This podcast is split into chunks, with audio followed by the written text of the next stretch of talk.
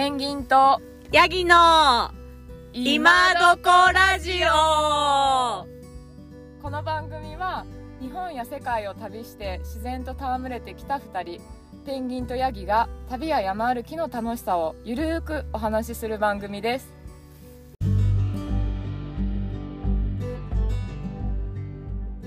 こんばんは。PCT を歩いているペンギンですっと今ワシントンにいるんですけど今日の天場はですね結構ざわざわしていてというのもえっと大家族ですねワンちゃんいればあと1歳ぐらいのお子様が2人いるまだ立てない歩けないぐらいのお子さんの大家族があの近くにいます。やっぱ湖の周りあの水場があるところはすごい人気なのであのそういったちょっと週末ハイカーの人たちで今にぎわってるところで私はもうテントを張っています。今日お話しするトピックスなんですけども、えーと、ロングトレイル上でまあ私はまあ今 PCT 歩いてるので、まあ、PCT 上で街に降りると意外と忙しい。ということについてです。お話ししようかなと思ってます。で意外とってつけたのは私がここに来る前の勝手なイメージなんですけど、まあ、ロングトレイルこう山を歩いてる時はまひたすら歩く歩いててで街に降りたら、まあ、だいぶリラックスしてこうゆっくりのんびりできるのかなってイメージを持ってたからです勝手に。はい。でなんですけど違いました実際は、まあ、これは私が、まあ、時間の管理がこう下手だからとかかなとも思うんですけどまあ私は常に街に降りると忙しくしてます。っていうので、まあ、どんな風に忙しいかっていうのをちょっとお話ししようかなと思ってるんですけどえーと、7月ですね。7月はだいたいほとんどオレゴンにいたんですけどオレゴンの3つの都市アッシュランドベンドポートランドのにおりました。町としては。で、まあ、それ以外はトレイル上にある、まあ、トレイル上っていうよりは近くにあるキャンプ場に泊まったり、まあ山、山から降りてっていうか、まあ山、うん、そうですね。そう山から降りたっていう感じはしないですけどほぼトレイル上のキャンプ場に宿泊して、まあ、それ以外はもちろん山の中でテントを張っていたっていう状況です。で、えーと、この3つの町ではですね、えーと、全部ゼロを取りますゼロデーを取りました。ゼロデーっていうのは町に2泊することですね。で2泊すると1日はまあゆっくりできるというか、まあ、1日時間ができるっていう日ですね。でゼロデーはなかなか私今まで取ってなかったんですね。で7月に入るまでは多分全部2色ほぼ2色えっ、ー、とカリフォルニアが終わシエラが終わカリフォルニアが終わるというか、えーと、ケネディメドウズか。ケネディメドウに着いた時にゼロを取ってであとロンパイに着いた時も移動でゼロを取ったのかな。っていうのでだったんですけどそこからはずっと取ってなくてでこの7月この3つの年で取ったんですけどね。今までそれ 2, 2路、えーと、2路っていうのはほぼほぼ、えー、ゼロデーに近いっていう形ですね。1泊を取ってで、まあ、次の日はゆっくりスタート。午後とか時には夕方スタート。それでずっと繰り返してきました。はい。でえー、その肝心のその話に入っていくんですけどまず街に降りる前の準備段階っていうのがありましてで私はですねそれを ToDo リストで全部スマホに入れていきます。山にいる間に。でその ToDo リストはなるべく細かく書くようにしてこう漏れがないようにちゃんとこうチェックリストを入れられるような感じで全部リスト化していくんですけど、まあ、主には買い物リストですね。食料とかあとはこう洗面用具的なものと歯磨き粉とかあと顔に塗るクリームとか、まあ、そんなものからまあ、電化製品でこのコードが欲しいとかあと虫除けスプレーが必要とか、まあ、そんなことがこうリストにこう細かく書いてったりします。であとはこう食べ食べたいものその町に降りたら絶対こうタウンフード美味しいアジアン料理が食べたくなるのでこう山の中で電波が通じた時にパパッと調べて Google マップでここ行きたいっていうのをあのブックマークしておきます。であとはこうハイカー特にアッシュランドとかベンドに降りる時ってハイカーウェーブが来ていてこうビッグバブルがあったんですね。こうもうハイカーが集中してた時だったので。ででただでさえこう夏の時期で普通のあの方も観光でいっぱい来る時期ですのでこう宿を先にこう街に降りる前に押さえとかないともうどんどんこう安い宿安いくはどれも安くはないんですけどどんどん安いところから埋まってっちゃうんですね。でなのでもう街に降りるっていう日のめどが立ったらもう、えー、とその時点で取っとく、うん、しないともう本当になくなっちゃいますね。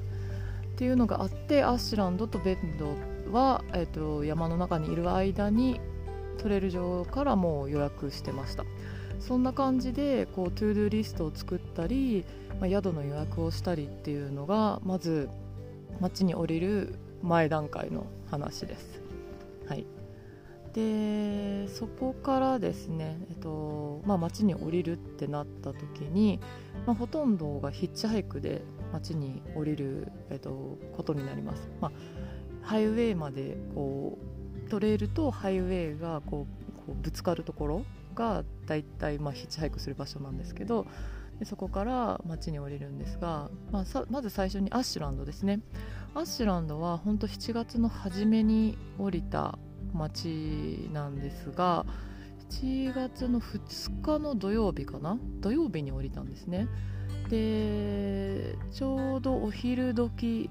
にあのトレイルヘッドから町までダウンタウンのですねもう行きたいランチランチをする店も決めてたんですけどインド料理のビュッフェだったんですがもうそこのダウンタウンのインド料理屋さんまで、えっと、ヒッチハイクした車の方がですね送ってくれました。すごいラッキーなことに。ででご飯を食べた後、まあダウンタウンにちょうどダウンタウンとあのホテルはちょっと離れてたのでダウンタウンで済ませる用事は済ませたいと。っていうことで、あの、まあ、買い物関係ですねこうを済ませたり私は図書館による用事がちょっと印刷したいものがあったのであったので、まあ、そういうところに寄ったりしてでバスで1回、えっと、宿に戻ってで荷物を置いてからそこから買い出しに行きましたあの食料の買い出しに。で大きい大きい都市でもですね大体土曜日までしかバスがや土曜日が運行してないんですね。日曜日がだいたいこうバスが運休しててなので土曜日中にできる用事はなるべくしたいということであの私がお気に入りのスーパーが、宿からだいたい40分ぐらいの場所にあったんですね。でなのでそこまで行ってで買い物をしてさあ帰ろうってなった時にバスが6時ちょっと過ぎまでしかなかったんですね。そのダウンの宿の方まで帰るのに。でギリギリあ間に合うかもと思ってすごいレジでも急いで頑張ってバス停まで向かったんですがギリギリ間に合わなかったんですね。でどうしようどうやって帰ろうと思ってまあウーバー使ってもよかったんですけど、まあ、結構な距離だったので高いか高いなと思って、えっと、結局、と、街でもヒッチハイクしてですねあの宿まで帰りました。まさかそんなことになると思わなかったんですけど。でもうそれで土曜日は終わりですね。で日曜日はと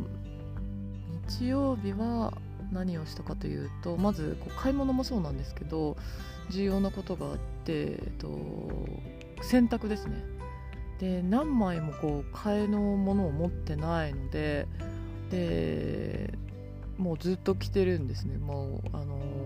ー、同じものをずっと着てるんですけど、まあ、その洗濯をするにしてもモーテルとかホテルとかに洗濯機が置いてあるところもあるんですけどあんまり置いてないんですね。で大きい町でユースホステルとか、まあ、ホステルに泊まればバックパッカー的な宿に泊まれば大体ついてるんですけど、まあ、小さい比較的そんな大きい町には大きくない町にはですねそういうホステル的なところもないので結局町の洗濯、えーと、ランドリーコインランドリーを見つけなきゃいけないんですね。で宿の近くにあればいいんですけどそうでもないこともあるので結構な距離歩いていったりとかしなきゃいけないこともあります。でアッシュランドの時は近くにはあったんですけど早く閉まるっていうことでで土曜日には行けなくってで日曜日に行ったんですけど行ったらですね乾燥機がドライヤーが全然こう機能しなくって。で何回こうコインをクォーターコインを足してもあれなんか乾かないってなって。で結局コインを無駄に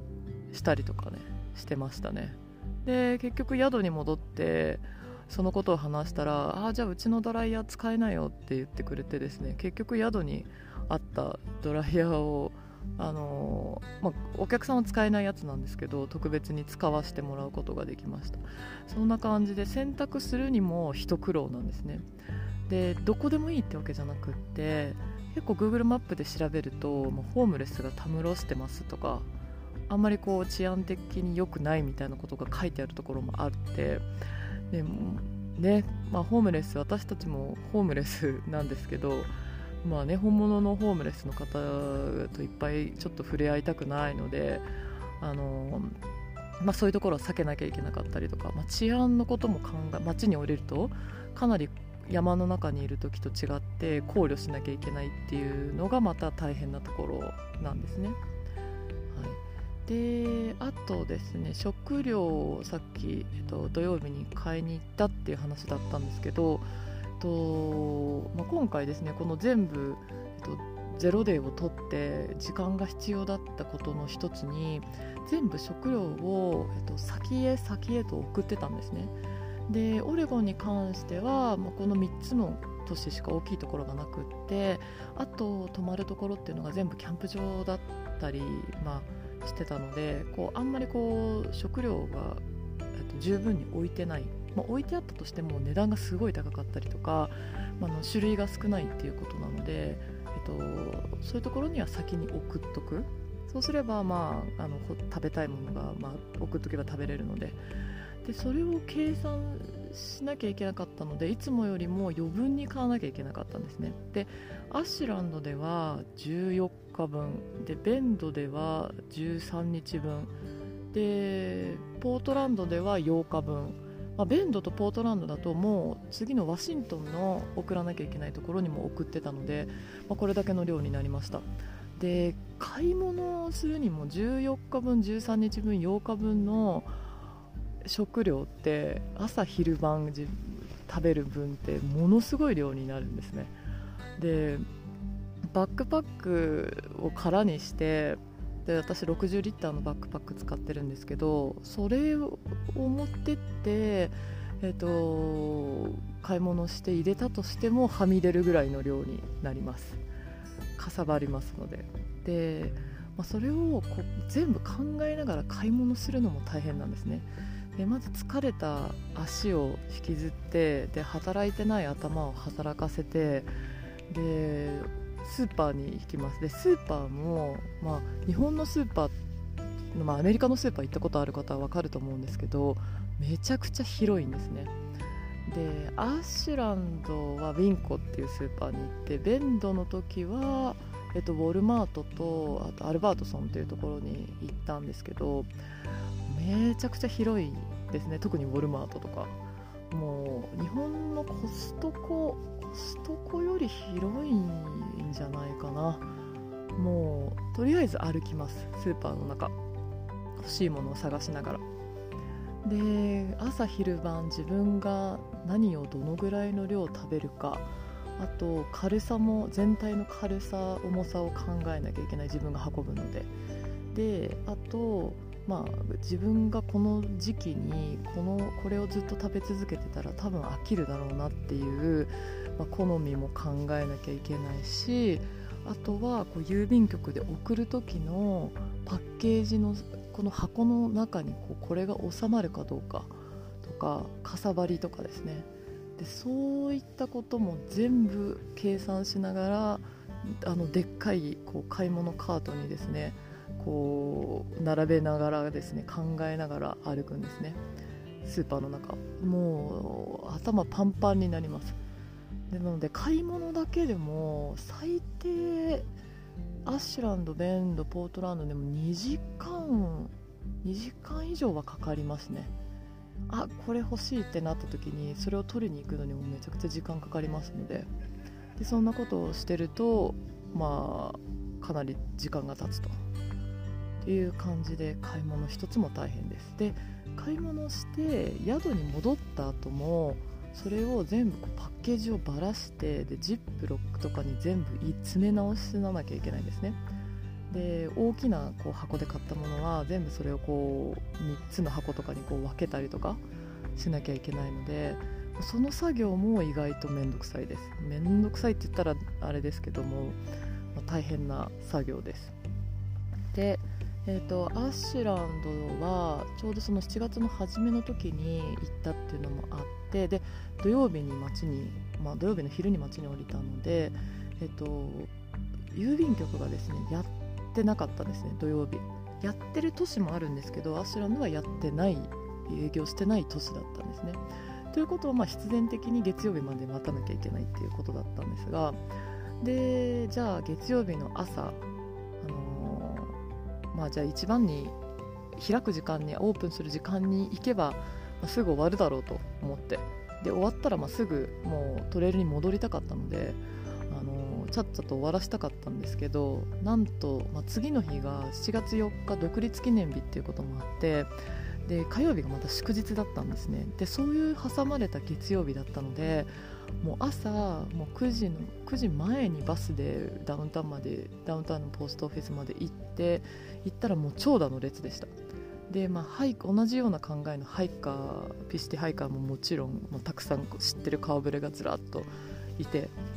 プラス一般の他のお客さんもいてって感じでもう長蛇の列でしたね。でハイカーは荷物を送るだけじゃなくってそこで受け取りもあります。私もそこで靴を受け取ったりアマゾンで頼んでいたものを受け取りがあったんですけど、まあ、それがあってでさらに受け取った後に自分荷物を詰めてまた並ぶっていうこともあったので結局トータル2時間以上並んで待ったのか2時間ぐらい待ったのかな。もうそれだけでももうストレスですよね。もうたもうめちゃくちゃ並んで。で郵便局の人もですね最初1人でカウンター業務やられてたのでもうね大変そうでした。はい。まあそんな感じでだったしであとその後宿に戻った後そうだ。郵便局から送る送れるものとそうじゃないもの。郵便局から送るっていうか受け取り側が例えばキャンプ場が郵便局からの荷物しか受け取りませんっていうところもあればもう一つですね、えっと、UPS っていうのがあって、まあ、日本だと、えっと、大和とか佐川急便とか民間のそういうところになるのかな。郵便局がまあこう国営としたらまあまあ日本はねあのもう別ですけども、まあ、そんな感じののがあるんですけどでアッシュランドからはその民間のその UPS から送らなきゃいけないっていうところもあったんですね。なので1つの箱はわざわざですねまた UPS っていうところまで持ってって、えっと、そこから送るっていう作業がありました。なので本当にそれもまたこうねアメリカ車があればですね車社会なのでもう本当すぐパッパッパって行けるんですけどまあ私たちハイカーはですね歩くかウーバー使うかバス公共交通機関使うかっていう形になるのでいちいち1個のお店に行くのに時間がかかるんですね。うん、っていうのがありました。はいであとですねこう街でやらなきゃいけないことで忙しいのがあのーまあ、たまたまこれはベンドでの出来事だったんですけど、あのーずっとですねそのキャンプ場とかでガス管が売ってなかったんですね。であと虫除けスプレーももうみんな欲しがって、まあね、オレゴンはもう蚊がすごかったっていうお話したのでもう蚊がすごくてですねみんながこう買い占めちゃって虫除けスプレーがどこも売り切れだったんですね。というのもあったのでベンドだベンドに降り立った瞬間にそれを買わなきゃと思って、あのー見たんですけどまず REI っていう一番こう大きなアウトドアショップでもそのまずガス管が売り切れっていう事態が起きてました。え？ってなってでガス管どこで買えるの？っていう話になってでいくつか教えてもらったんですけどその他の店でも売り切れ。で結局別の小さいアウトドアショップで買えたのかな。っていうのもあってかなり足を使ってガス管1つ買うのにですねあのかかりました。であと虫除けスプレーなんですけど虫除けスプレーが、えっと、ウォルマートでですねでかい、えっと、ウォルマートで売ってなくてこれも従業員の方に聞いたらもうハイカーがいっぱい寄せ寄せて昨日売り切れたわよって言われたんですね。えーってなって虫除けスプレーも買えないってなってでそれはもう一つ行ったスーパーであのギリギリ閉店間際に買いました。でベンドはですねお昼過ぎに着いたんですけどいろいろそんなやることがあって結局こう買い物とかしてですねこう宿に戻る頃にはもう10時過ぎて夜10時過ぎてたので結局ウーバーを使ってあの帰る始末になりました。もうヘトヘトでしたね。はい。でベンドはせっかくだったのでこう観光でも有名な街だったので観光もしたかったんですが、まあ、もう街並みを見てこんな雰囲気なんだっていうのを見てですねあの終わりましたね。ベンドはですね夏の風物詩としてこうダウンタウンのこう街で流れる大きな川があるんですけどその川でですねこう浮き輪に乗って浮き輪っていうのかなね浮き輪に乗ってこうふらふらとあの川下りをするっていうのが、まあ、有名らしくてですね。それを見ることができました。で音楽祭とかでもですねこうよくやっていてこう浮き輪にこう川で流れながら音楽を聴くっていう、まあ、なんかすごいなかなかこう素敵なイベントがあるということで、まあ、自分はですね実際その時間はなかったんですけど、そういう川に流れて音楽を聴いてる人たちを見てですねそれはそれで癒されました、うん。でまあ、アッシュランドベンドはそんな感じでいてでもう一つですねその街に降りる時にヒッチハイクでこう降りてくるっていうことなんですけどどうやってまたトレイルに戻るかっていうのも事前にこう街にから出る時にアレンジしとかなきゃいけないんですね。で、まあ、ウーバー使うのがまあ一番手っ取り早いとは思うんですけどお金がかかるのでだいたいまあトレイルエンジェルのリストからあのピックアップして事前に明日何時ぐらいにトレイルに戻りたいんだけどって言って連絡を取って、えーとまあ、向こうが提示するあのお金を支払ってもう戻るっていうのがまあ主かな。もしくはこうヒッチハイクできるような場所だったらヒッチハイクして戻るっていう感じなんですけど、まあ、そうすると不確定なんでなので何時に戻れるかっていうのがなので、まあ、トレイルエンジェルと、まあ、交渉して街にもあのトレイルに戻るっていうのが、まあ、確実な方法かなと思って、まあ、そういう、まあ、街にいる間にそういう交渉もしとかなきゃいけないっていうのが一つあります。えーあとですねとまあ細かいところで言うと結構こうほつれたこう服の修復とかですね。縫い物関係したりあとはテント。今も結構ボロボロボロというかシームが剥がれてきて、まあ、そういうところをこうテープちょっとずつ貼り直したりとかそういうことをしたりとかそれも街にいる間にやったりします。で、まあ、ポートランド最後に降りたポートランドなんですけど、まあ、ポートランドは、まあ、実はこうトレイルからは離れていてで,、まあ、でもそのカスケードロックスっていうところそのちょうどオレゴンとワシントンの州のこう境のところなんですけど、まあ、そこから1時間ぐらいでですねあのバスがあの直通で出ていたのでで、まあ、そこの町に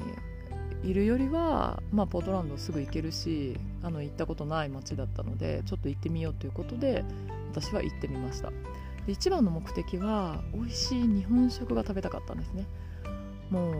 ずっと私来てから日本料理屋さんにはあえて入ってなかったんですね、まあ、どれも魅力的じゃなかったからっていうのもあるんですけど。で、まあ、ここへ来て、まあ、ポートランドだったら美味しい日本食がちゃんとしたのが食べれるんじゃないかなと思って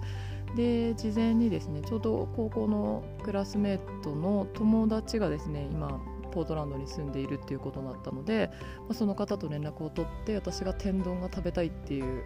ことのリクエストでこう探してくれたお店にですねあの一緒に行って美味しい天丼を食べれました。もうほんとそれが癒しでしたね。もうずっと食べたかったので結構ねこうこちらの人とかに、まあ、日本料理屋さんで日本食レストランで美味しいところないっていうと大体こうやっぱお寿司屋さんを勧められるんですね。でもまあお寿司もまあいいんだけどなんか私は定食とか、ま、そういう丼物とかそういうものが食べたかったのでまあやっぱりそれは日本人の方に聞くのが一番なのかなと思いました。うん。でまあねこんな感じでこうバタバタ忙しくしてる忙しくなってしまうっていうのがまあ、これは多分私だけなのかもしれないんですけども、まあ、伝わればいいなと思ったんですがじゃあ,、まあここでこうでその2泊だけじゃなくってもっと3泊とか4泊とかすればいいいいんじゃないですかってもしかしたらね聞いてる方は思うかもしれないんですけど、まあえっと、まずですねそれ以上するとお金がかかります。で宿泊費が、まあ、とんでもなく、まあ、モーテルホテルどこも高いですのでそれがさらに1泊2泊ってこう積み重なっていくと、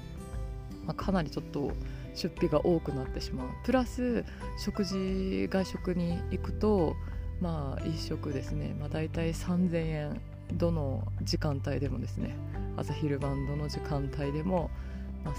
日本円で3000円ぐらいしちゃうのでまあ出費が